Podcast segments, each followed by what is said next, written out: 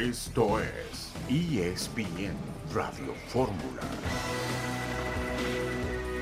Me siento orgulloso de, los jugadores, siempre buscamos el arco rival, fuimos nosotros, intentamos en generar por todos lados, ellos se defendieron bien, no nos quedó ninguna para, para empatar el partido. Digo lo mismo ganando, ¿no? al final me voy a sentir mal cuando, cuando el equipo no nos represente dentro del campo de juego y estoy orgulloso de los jugadores porque, porque nos representan. Tú analizas eh, las chances de gol. Para mí el primer tiempo debería ter terminado por lo menos 3 a 0. Producimos para tal vez matar el juego en el primer tiempo. Siempre usando el contragolpe como una arma. Acabamos mismo en el segundo tiempo con muy poca posesión, pero las chances más claras para mí la de Henry y más un par de contragolpes que por un detalle no, no ampliamos. Me gusta ganar. Desde que me dijeron que iba a hablar aquí, o me, me preguntaron si quería hablar, tratando de encontrar las palabras porque estoy así. Una persona cercana a mí me envió dos fotos de la operación y también cuando sucedió la lesión. Y exacto, estoy feliz. Es un momento muy gratificante porque sí, son momentos muy duros, muy solitarios, pero muy enriquecedores, la verdad. Y no hay mejor manera que hacerlo en casa, hacerlo con esta institución, hacerlo ganándole a uno de los clubes más importantes del, del país. ¿Se da un golpe de autoridad después de esta victoria líder? Díganlo ustedes mismos. El mensaje ahí en la cancha era nosotros ganamos nosotros ganamos. Necesitamos seguir sumando los tres puntos, como digo, para seguir enfocándonos en los dos torneos. Los voy a leer, los voy a leer, a ver qué dicen toda esta semana. Ya no tienen tanto tema. Cruz Azul se desdibujó y fue superado por el América. Guadalajara venció a los Pumas. Cruz Azul contra Guadalajara se va a jugar el sábado, no en el estadio Ciudad de los Deportes, sino en el Azteca para evitar aglomeraciones en la colonia Nochebuena por el concierto de Alejandro Fernández en la Plaza México, Chicharito en el Estadio Azteca. Un saludo en el eh, lunes 26 de febrero de 2024. Estamos aquí en esta emisión multimedia de ESPN Radio Fórmula. Rafael Puente, buenas tardes. ¿Qué tal, Beto? ¿Cómo estás? Buenas tardes, Jorge. Igual, un afectuoso saludo y para toda la gente que nos sigue. Bien, cos para comentar, ¿no? Interesante. Es una jornada donde no hay cero cero. El comportamiento en general ¿eh? del torneo, yo digo que ha estado por encima de los anteriores, por lo menos en cuota de goles, ni se diga, que pues, lógicamente es parte del espectáculo, pero buenos partidos. ¿eh? Sí. El partido de América Cruz Azul para comentarlo, Y también con- de Chivas. cosas Claro, varios eh, goles anulados a Julián Quiñones, al equipo América. El Girona le gana 3 por 0 al Rayo Vallecano, una temporada de ensueño del equipo del Girona. Jorge Pietrasanta, buenas tardes. Hola Beto, ¿cómo estás? Muy buenas tardes. Sí, termina goleando al Rayo Vallecano el Girona, que es el segundo lugar de la tabla en España, solamente abajo del Real Madrid. Eh, West Ham gana su partido con eh, Edson Álvarez en el terreno de juego, golea también. De eso y, y más vamos a platicar aquí hoy en ESPN Radio Fórmula. Un abrazo también, mi querido Rafa. Qué gusto, Pietra. En esta tarde, el australiano Jordan Thompson ganó el abierto de los Cabos. México contra Estados Unidos en el último juego de la fase de grupos de la Copa Oro. Jaime Lozano da a conocer una lista que a mí me parece innecesaria, ya lo estaremos comentando. Jaime Munguía podría ser el rival del Canelo Álvarez. Arranca el abierto de Acapulco 120 días después de la devastación provocada por el huracán Otis. Los resultados de la jornada, Puebla cayó ante el Querétaro, se va a Carvajal, todo parece indicar que llega Federico Vilar, Necaxa y Pachuca empatan a uno, el Monterrey venció en Juárez a los Bravos 3 por 0, León al Atlético de San Luis en casa 1 por 0 casi al final del partido, Tigres y Atlas empataron a 1, Guadalajara 3, Pumas 1, América 1, Cruz Azul 0, Toluca 2, Cholos 0, Santos Laguna derrotó al equipo de Mazatlán un gol por cero, parece que empieza a mejorar el asunto para el equipo de Santos dirigido por Ignacio Ambriz. Vamos a ir a la primera pausa de este inicio de semana y volveremos enseguida para hablar sobre el partido que fue muy interesante tácticamente, estratégicamente, entre el América y la máquina cementera el sábado anterior en la cancha del Estadio Azteca.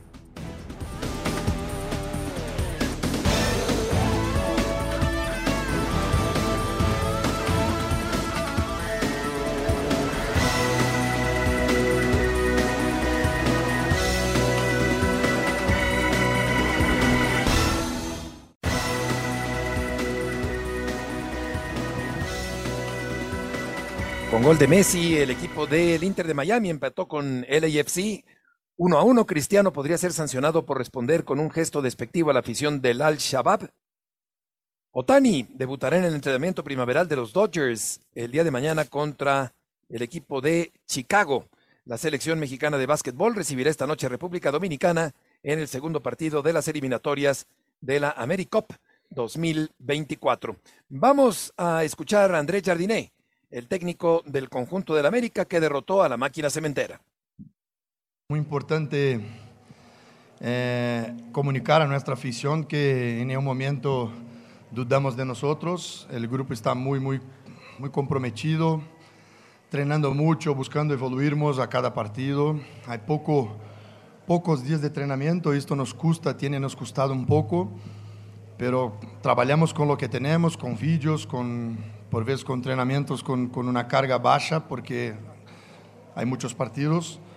Mas el América ahí está, ahí está, va, va creciendo. Eh, este torneo eh, empieza con mucho más fuerza en, en mayo, donde, come, donde empieza la liguilla y empieza realmente a decidirse el campeón. Claro que queremos terminar lo más, arriba posible, eh, pero es, es, natural. Lo que estamos viviendo, las, las, los jugadores que regresando, recuperando su forma, es normal por todo que, que pasamos, por las lesiones, por, por un tema viral importante también, que sacó dos, tres, dos, tres jugadores por gripa, una gripa fortísima. Pero bien, América ahí está y, y hay hoy que hablar solamente de las cosas buenas. Tú analizas eh, las chances ¿no? de gol. Para mí el primer tiempo debería ter terminado por lo menos 3 a 0. Eh, producimos para, para tal vez matar el juego en el primer tiempo. Y en el segundo tiempo, Cruz Azul está jugando muy bien, hay que reconocer, hay que incluso parabenizar, felicitar a Anselmi porque está haciendo un gran trabajo. Cruz Azul es un equipo hoy que propone, que, que te mete atrás, que tiene argumentos eh, tácticos bastante interesantes. Pero América competió, competió defendiendo mucho, peleando. Eh, siempre usando el contragolpe como una arma. Acabamos mismo en el segundo tiempo con muy poca posesión, pero las chances más claras para mí la de Henry y más un par de contragolpes que por un detalle no, no ampliamos. Entonces me gusta ganar, sobre todo cuando tú estudias bien el rival, prácticamente lo anula y, bien, y aprovechas los espacios que, que allí estaban. Sí, Quiñones cayó repetidamente en fuera de lugar. El América tuvo, Jorge, muchas llegadas, volumen de juego en la primera parte. Yo creo que no es que se derrumbe Cruz Azul por completo y que deje de ser un candidato en el torneo, pero sí es una sacudida, sobre todo porque no logra vencer al conjunto del América que lo pudo haber goleado en la primera parte. Sí, en el primer tiempo, bueno, las que se marcan como fuera de lugar todas son todas son posición adelantada, pero pudo tomar una buena ventaja. Tiene ya razón Jardinel lo que sucede en el primer tiempo. Y en el segundo hay una pequeña declaración que ahí dice que, que Cruz Azul es un muy buen equipo que, que los echó atrás. Yo creo que se echó atrás el América, ¿no? El América para mí, hace rato lo platicábamos con Rafa, sí terminó de alguna manera jugando como, como equipo chico, cuidando el resultado, cuando desde mi perspectiva pudo haber ido jugando el segundo tiempo de la manera en que lo hacía el primero y hubiera terminado con un marcador abultado para mí, ¿no? Sí, yo difería de Rafa también el sábado en la noche en el programa, porque yo también pienso que el América retrasó filas y quizá demasiado pronto, lo cual hizo que Cruz Azul tuviera la iniciativa, atacara frecuentemente, pero le faltó la contundencia de otros partidos. No, digo, ni siquiera tuvo llegadas de peligro. Exacto. Lo exacto. más peligroso fue un disparo que le salió a las manos, que la envió a tiro de esquina, la rechazó Malagón. Sí. Pero de ahí en fuera, no.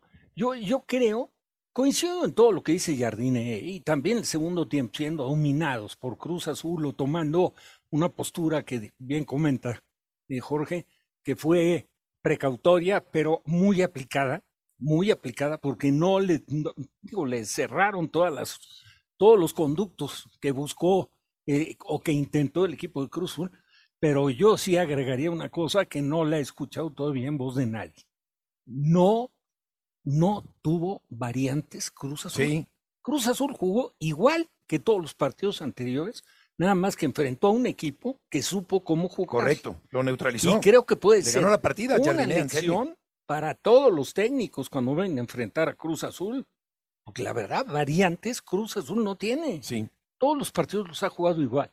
Y en todos los partidos anteriores había, había presentado, yo creo que en promedio, unas ocho o diez oportunidades de gol. Sí. Y en este, vuelvo a repetir, la única que tuvo fue en el primer tiempo un arribo dentro del área de Rotondi por el lado izquierdo, un poco forzado, le pegó muy abajo a la pelota, cerca del área chica y la envió, la envió a la tribuna. De ahí en fuera, por ejemplo, las apariciones que venían siendo muy frecuentes cuando jugó Rivero, entre como estope o, que lo metía como un interior, Huescas, por el lado izquierdo Gutiérrez, las aproximaciones de Charlie Rodríguez para pegarle de media distancia, pues no tuvo nada. Sí. Sí, porque había tenido una presión alta, asfixiante, una propuesta ofensiva, volumen de juego, llegadas, contundencia en los partidos anteriores. Eh, un equipo proponedor, Cruz Azul, pero el, el América supo descifrar perfectamente y desactivar esa forma de jugar de Cruz Azul en los partidos anteriores para terminar ganándole el partido por la mínima diferencia. Vamos a escuchar a Martín Anselmi, el técnico de la máquina de Cruz Azul. Insistimos con esto de que para qué está Cruz Azul, para competir. Se los voy a contestar de acá hasta la última fecha. ¿Sí? Para competir. Después, eh, ¿cómo me siento? Me siento orgulloso de, de los jugadores. Eh, siempre buscamos el arco rival. Fuimos nosotros, intentamos eh, generar por todos lados. Eh, ellos se defendieron bien. No nos quedó ninguna para, para empatar el partido. Creo que un- una jugada desafortunada, un duelo que, que no ganamos, peinan, se encuentran ellos con el gol. Después son sensaciones porque los goles son offside, nosotros jugamos a reducir después de la pelota parada. Entonces sabemos que ese es el riesgo que tomamos y, son offside. Y después nada, eh, creo que se dio un segundo tiempo en campo contrario, donde nosotros eh, presionamos todo el partido, fuimos en búsqueda del resultado y no se dio, pero digo lo mismo eh, ganando, ¿no? Al final me voy a sentir mal cuando, cuando el equipo no nos represente dentro del campo de juego y estoy orgulloso de los jugadores porque, porque nos representan. No me gusta perder jugadores, no tengo más nada para decirte. Esa es mi respuesta y, creo que fui claro la vez pasada. Somos un plantel corto y perder jugadores no me gusta. Creo que la América tiene buenos jugadores, jugadores de jerarquía y creo que eh, todo lo contrario, al final nosotros salimos a buscarlo y claro, nosotros eh, eh, saltábamos con, con Uriel Antuna y con, con Sepúlveda, los dos centrales, buscando que Rodrigo Huescas recorra cuando la pelota la recibía el lateral y eso provocaba que nos deje mano a mano a Quiñones con Carlos. ¿sí?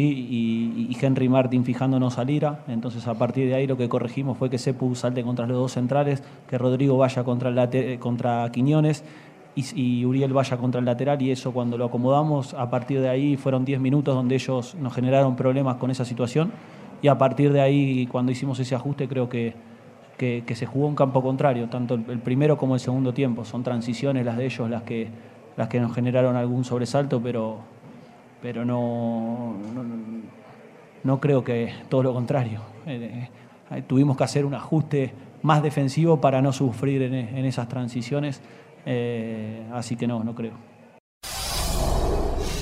La voz de Anselmi y jugar a reducir, o sea, jugar al fuera de lugar es válido, pero desde luego riesgoso porque son decisiones milimétricas que toma el VAR, que por cierto, contra su costumbre, esta vez fue rápido al determinar que estaba en fuera de lugar eh, Quiñones en los goles que se anularon. Vamos contigo, Marcelino, gusto en saludarte con la información de Cruz Azul.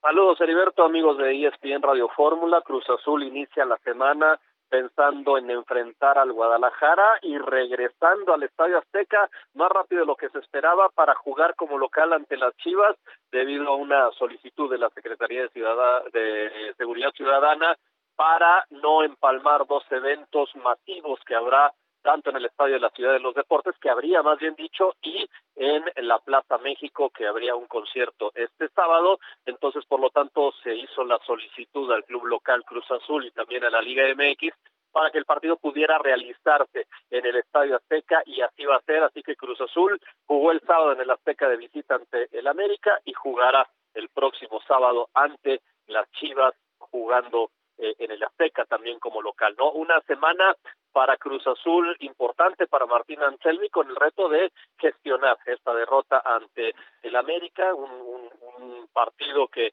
eh, se presentaba con Cruz Azul como, como favorito por el momento que vivían las dos instituciones, pero que al final terminó en la victoria americanista, así que el gran reto de Cruz Azul para esta semana es precisamente gestionar y salir de esta derrota. Seguirá sin contar Martín Anselmi con Willer Dita, que cumplirá su segundo de tres partidos de suspensión y en la semana pues irá definiendo muy probablemente eh, Ignacio Rivero vaya a regresar a la alineación titular, veremos cómo realmente se, se acomoda el equipo, pero es muy probable que Rivero ya esté en condiciones de, regresar después de eh, perderse un partido y ir otros a, a, la banca de inicio después de, del fallecimiento de su madre.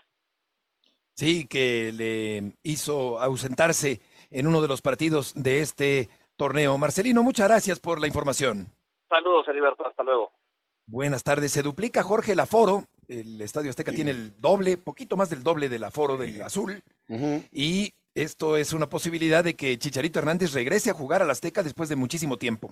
Sí, por ese lado le va a venir bien al partido, honestamente, ¿no? Que tiene mucha más entrada, pero por otro lado, pues el Cruz Azul le estaba yendo muy bien en esta temporada en su estadio, claro. ahora el Estadio Azul, prestado por el Azulgrana de, del Potro de Hierro de la Qué bueno que lo dices. Yo creo que en el partido con, con América había más gente de Cruz Azul. El sábado en el Azteca, sí, y sí, cantidad de gente de, sí. de Cruz Azul. Volveremos Cierto. enseguida después de este corte comercial.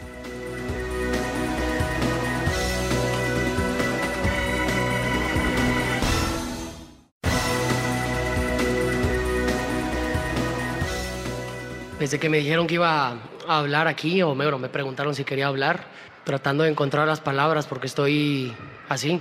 Una persona cercana a mí me envió dos fotos de la operación y también cuando sucedió la lesión. Exacto, estoy feliz.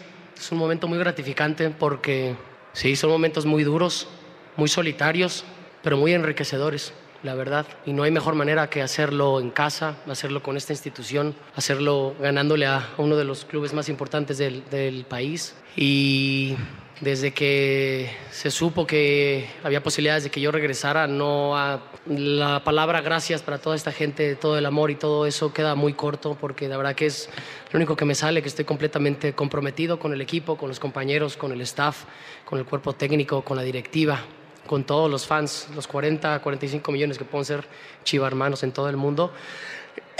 Estoy muy conmovido, estoy muy feliz porque, pues sí, más allá que yo sabía que este momento iba a llegar tarde o temprano. Este, hoy me volví a sentir un futbolista y eso créeme que tiene palabras. El campeonato, los campeonatos, que la institución siga creciendo, que esto pueda ser un parteaguas para que muchos chavos puedan tener la carrera que ellos desean, que ellos sueñan y obviamente para regresarle todo el cariño y todo el amor a todos los chivarmanos con campeonatos, sin ninguna duda.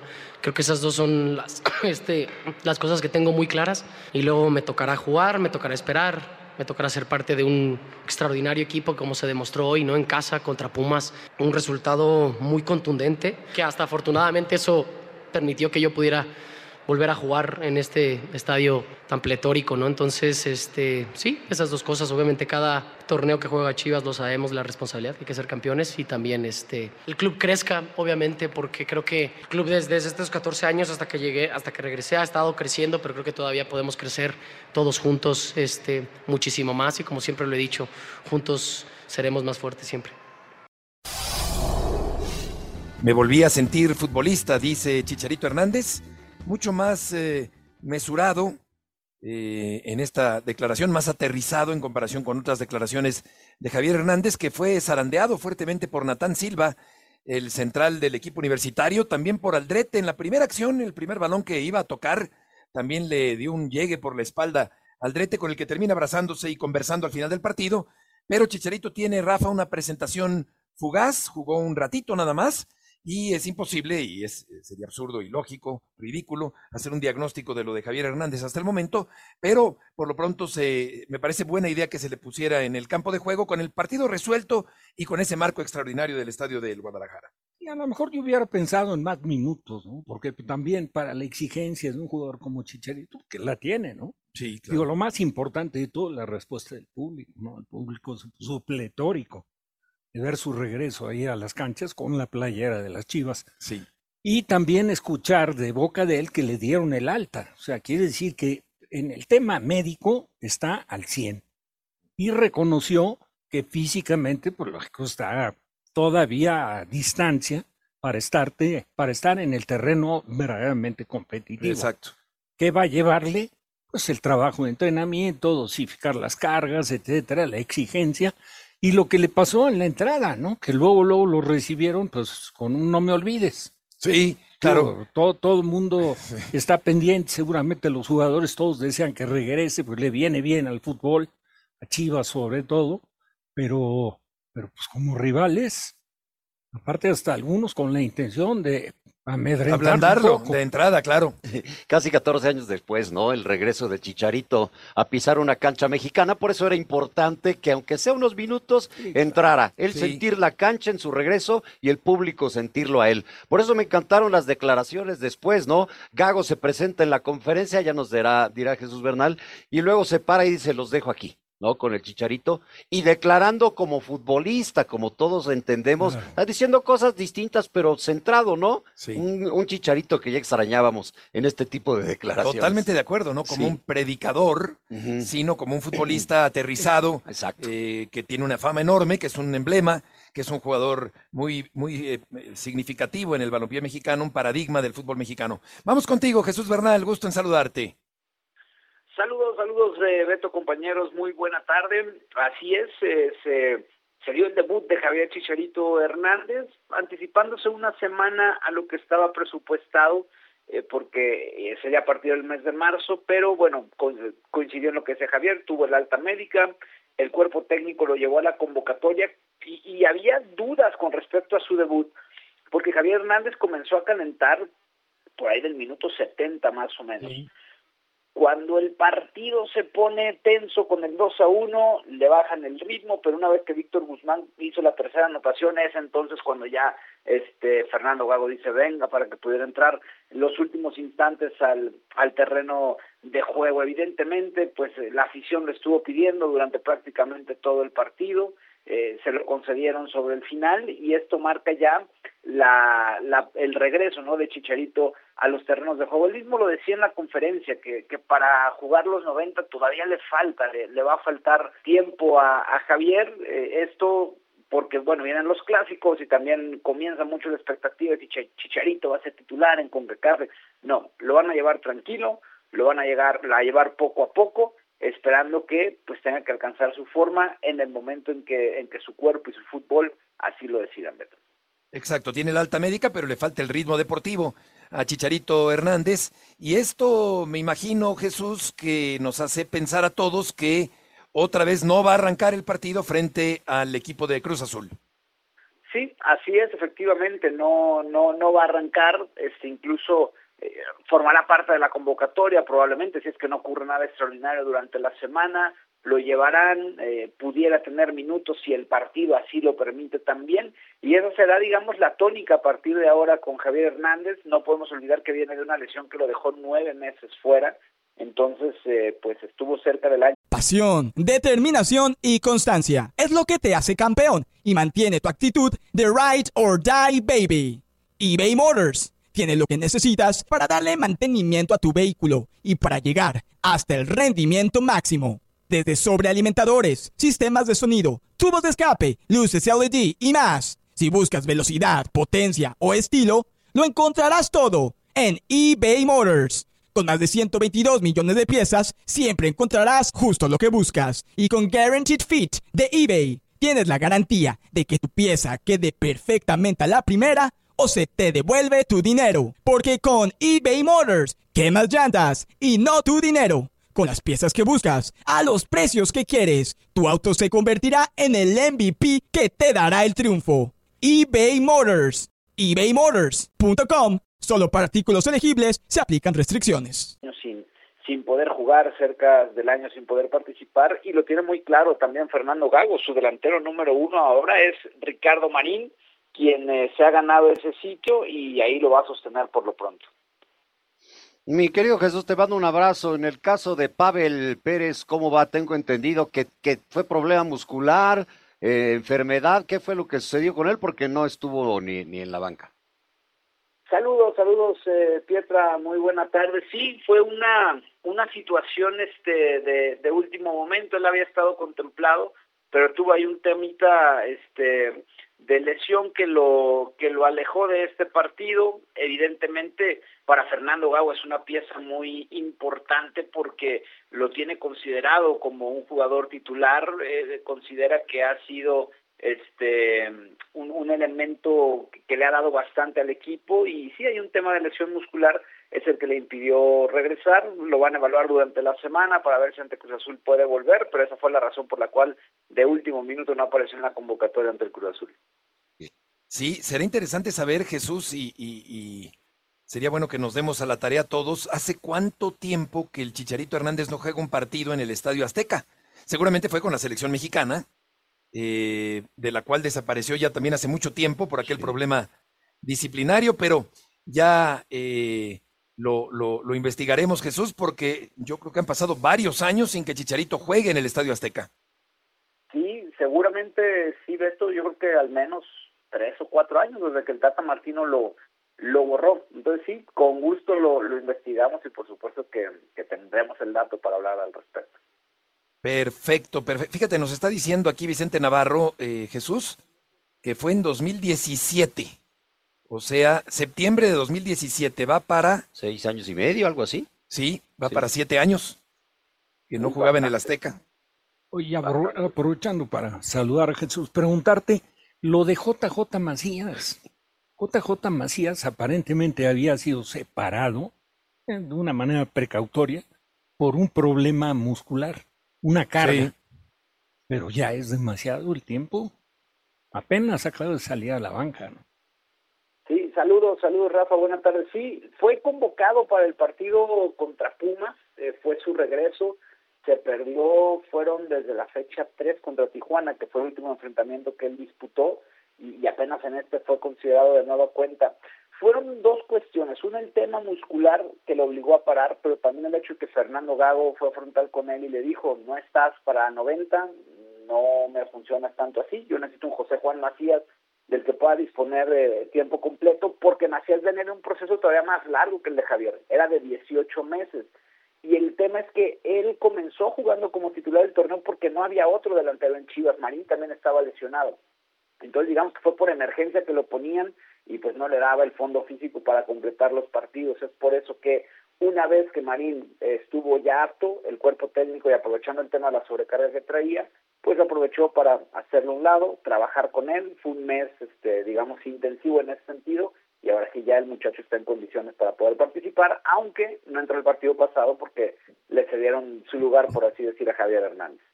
Correcto. Gracias Jesús por la información. Hasta luego, buenas tardes. O sea que 78 meses después, Javier Hernández va a volver a jugar en el Estadio Azteca. No sabemos cuántos minutos, seguramente no va a iniciar otra vez el partido, pero seis años y medio después regresa Javier Hernández a la Catedral del Fútbol en México. Y eh, el Guadalajara jugó bien al fútbol en el segundo tiempo, sobre todo porque me parece, Jorge, que la iniciativa la tuvo más bien Pumas en la primera parte. Y el recorte que le hace Alvarado a Huerta es demoledor. Fenomenal. Fenomenal, Fenomenal. ¿no? Lo dejó como diría por ahí mi amigo el Cuau hace algunos años, ¿no? Lo arrastró como perro y lo dejó como gato. oh, y, y finalmente se la firman otro buen centro de Alan Mozo también para, para otro de los Muy goles. Bien, sí. El Piojo Alvarado y el Pocho Guzmán, sobre todo, creo, los mejores jugadores de Chivas hasta ahora. Sí, y del lado universitario, desdibujado Huerta con el equipo de los Pumas. No acaba de aparecer Huerta en el torneo entre lesiones y baja de juego y desconexión, imprecisiones. No parece pesar Huerta con el equipo universitario en este torneo. Y las ausencias, ¿no? Principalmente la del argentino. Central. La de Magallán. Magallán. Sí. Claro. La, y la de Caicedo. Sí, claro. El contención, que, digo, sobre todo el argentino se había consolidado como el líder. Un Mori también ha estado ausente. Mori. Claro, prácticamente todo el torneo. Volveremos enseguida.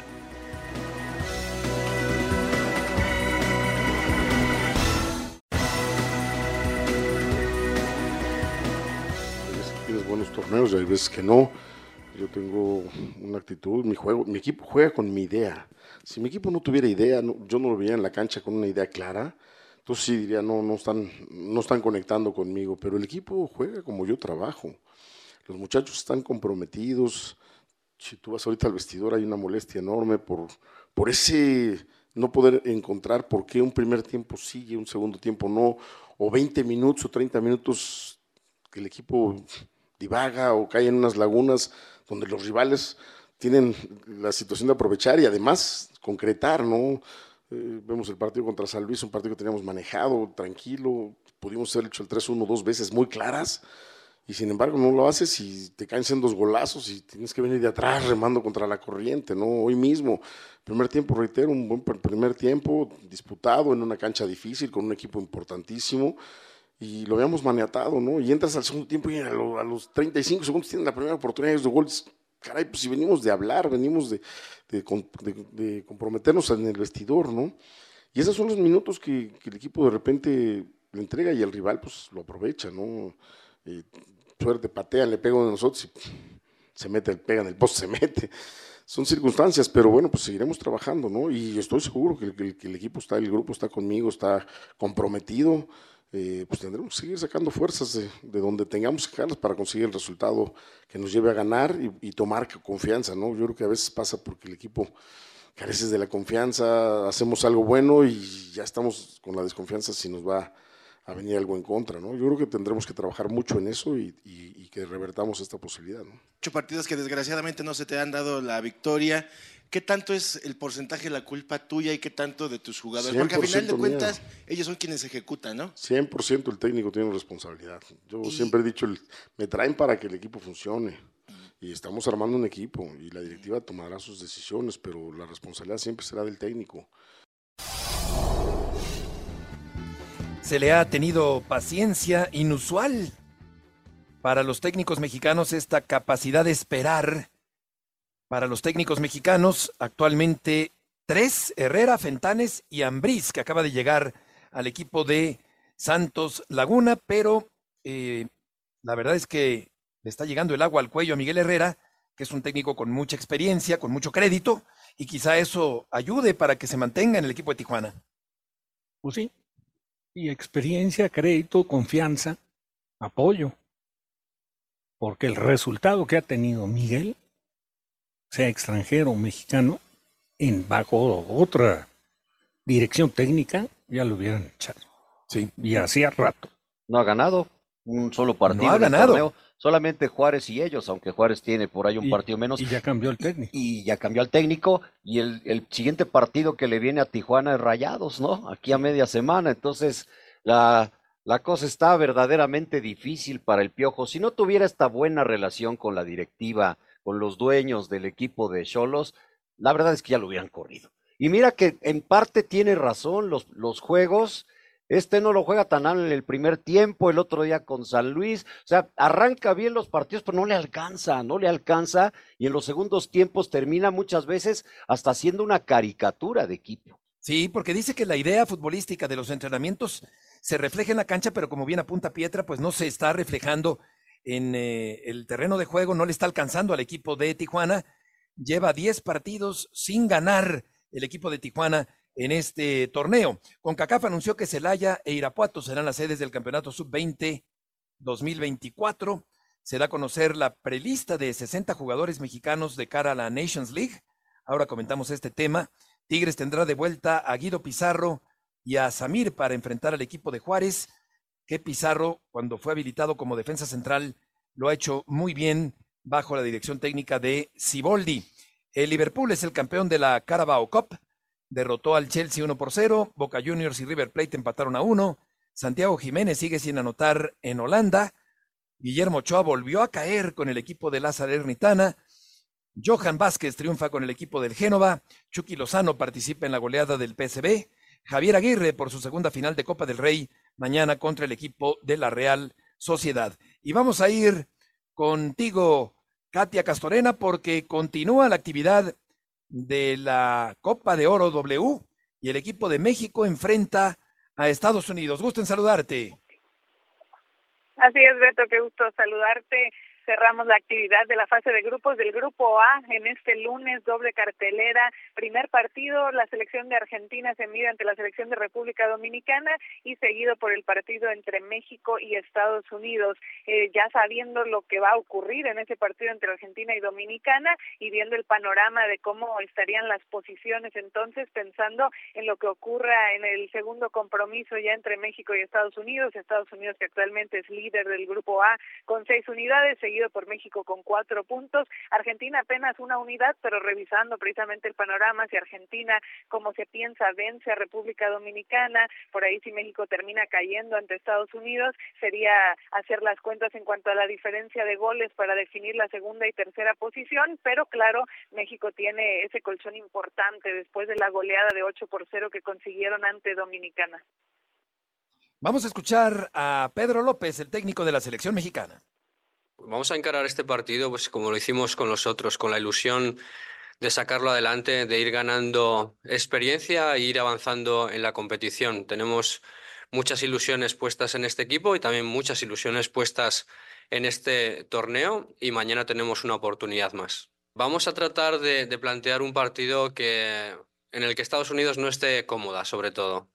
Yo creo que que es un rival que si se siente cómodo te, te somete, te genera ocasiones de todo tipo. Entonces, nosotros vamos a tratar de ponérselo complicado y al menos pues que ellas no se sientan cómodas en el campo y nosotras también pues poder explotar nuestro potencial como, como una prueba del potencial de, este equipo.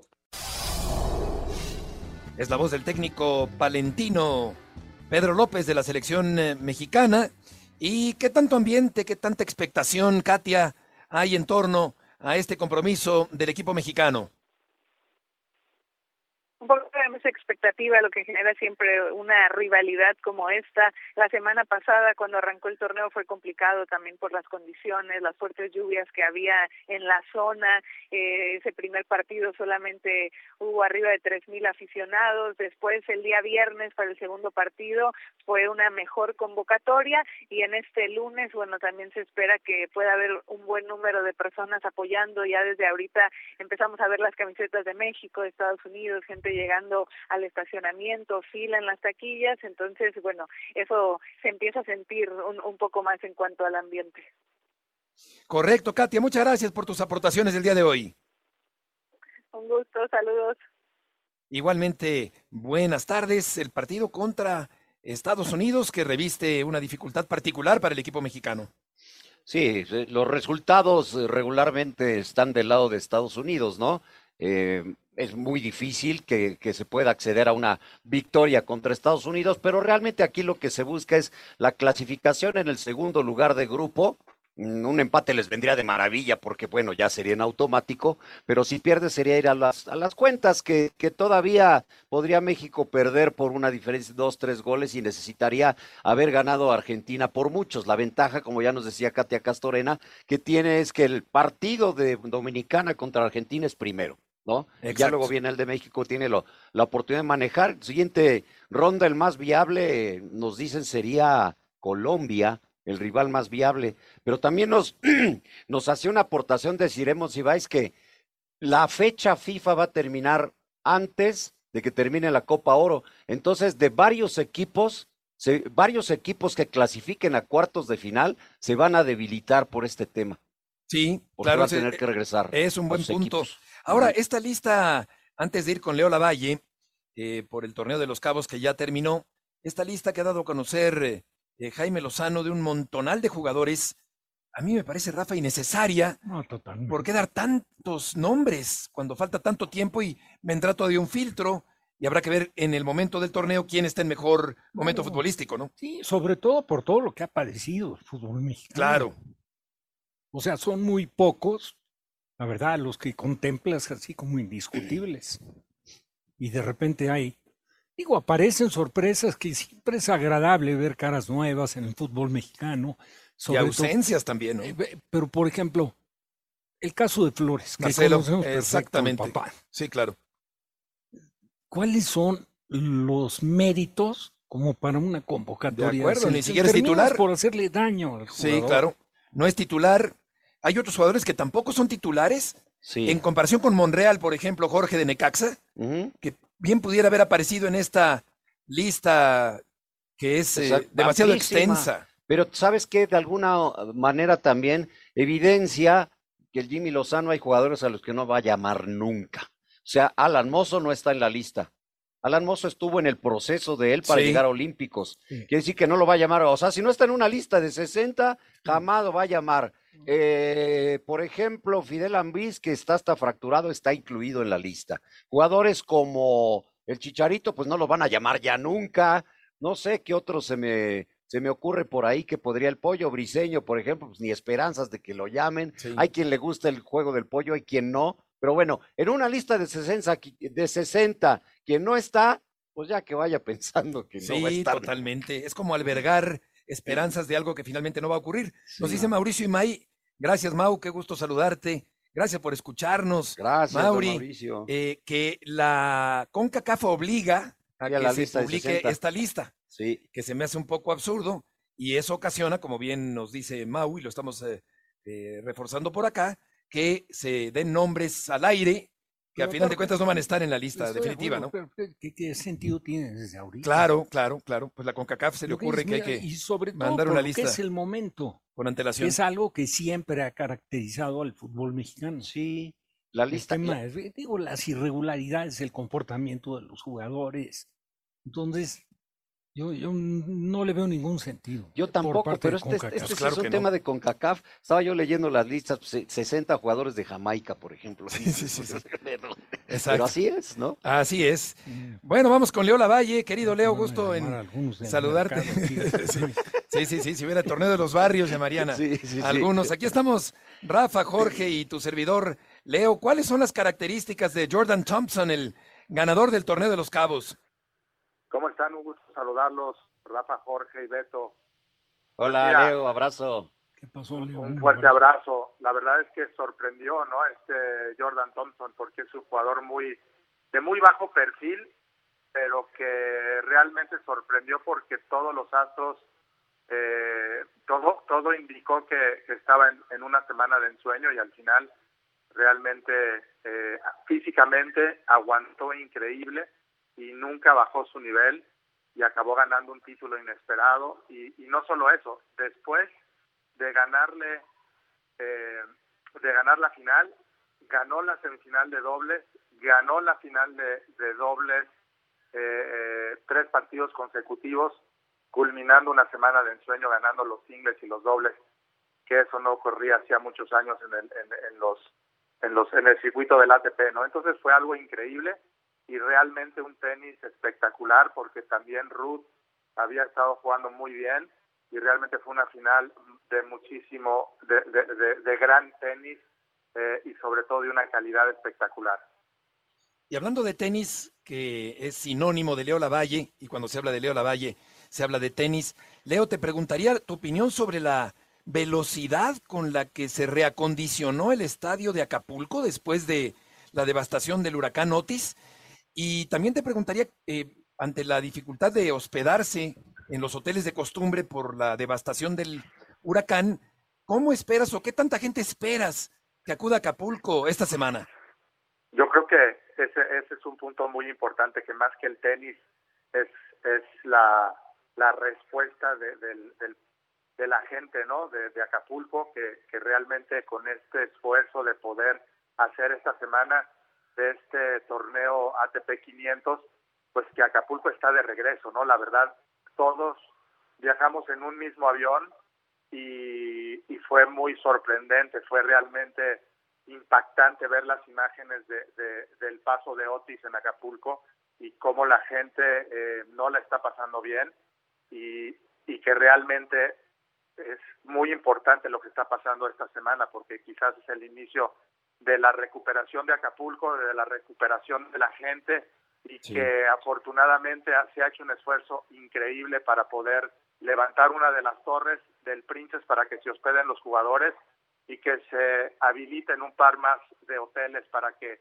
eh, pueda venir gente y que sobre todo se reactive la economía y que se reactive eh, las, los puestos de trabajo y que la gente eh, por lo menos esta semana que empiece a vivir un poquito de, de, lo que se necesita en Acapulco, pero va mucho más del deporte, va mucho más del tenis y, realmente hemos estado conmovidos todos los que estamos aquí para que esta semana sea algo para recordarse y que sea, esperemos, la recuperación de Acapulco, porque van a ser años y semanas muy, muy difíciles para la gente de Acapulco. Sí, sí, definitivamente, Leo, y te mando un, un abrazo. El estadio en sí, ¿cómo está? Eh, quedó bien, está a la altura para llevar a cabo este, este evento, porque, porque es increíble en, tan poco tiempo haberlo recuperado y como tú dices, que sea el inicio de una recuperación total de Acapulco.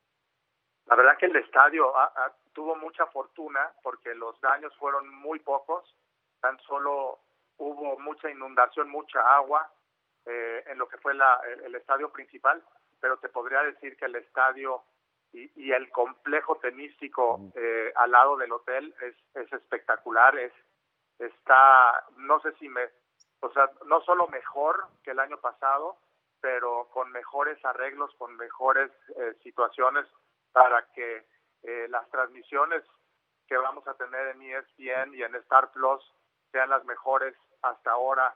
Eh, tenísticamente hablando, creo que todos los jugadores están sorprendidos de que todo está listo, el estadio, eh, las tribunas. Eh, yo no sé la respuesta del público, cómo vaya a ser.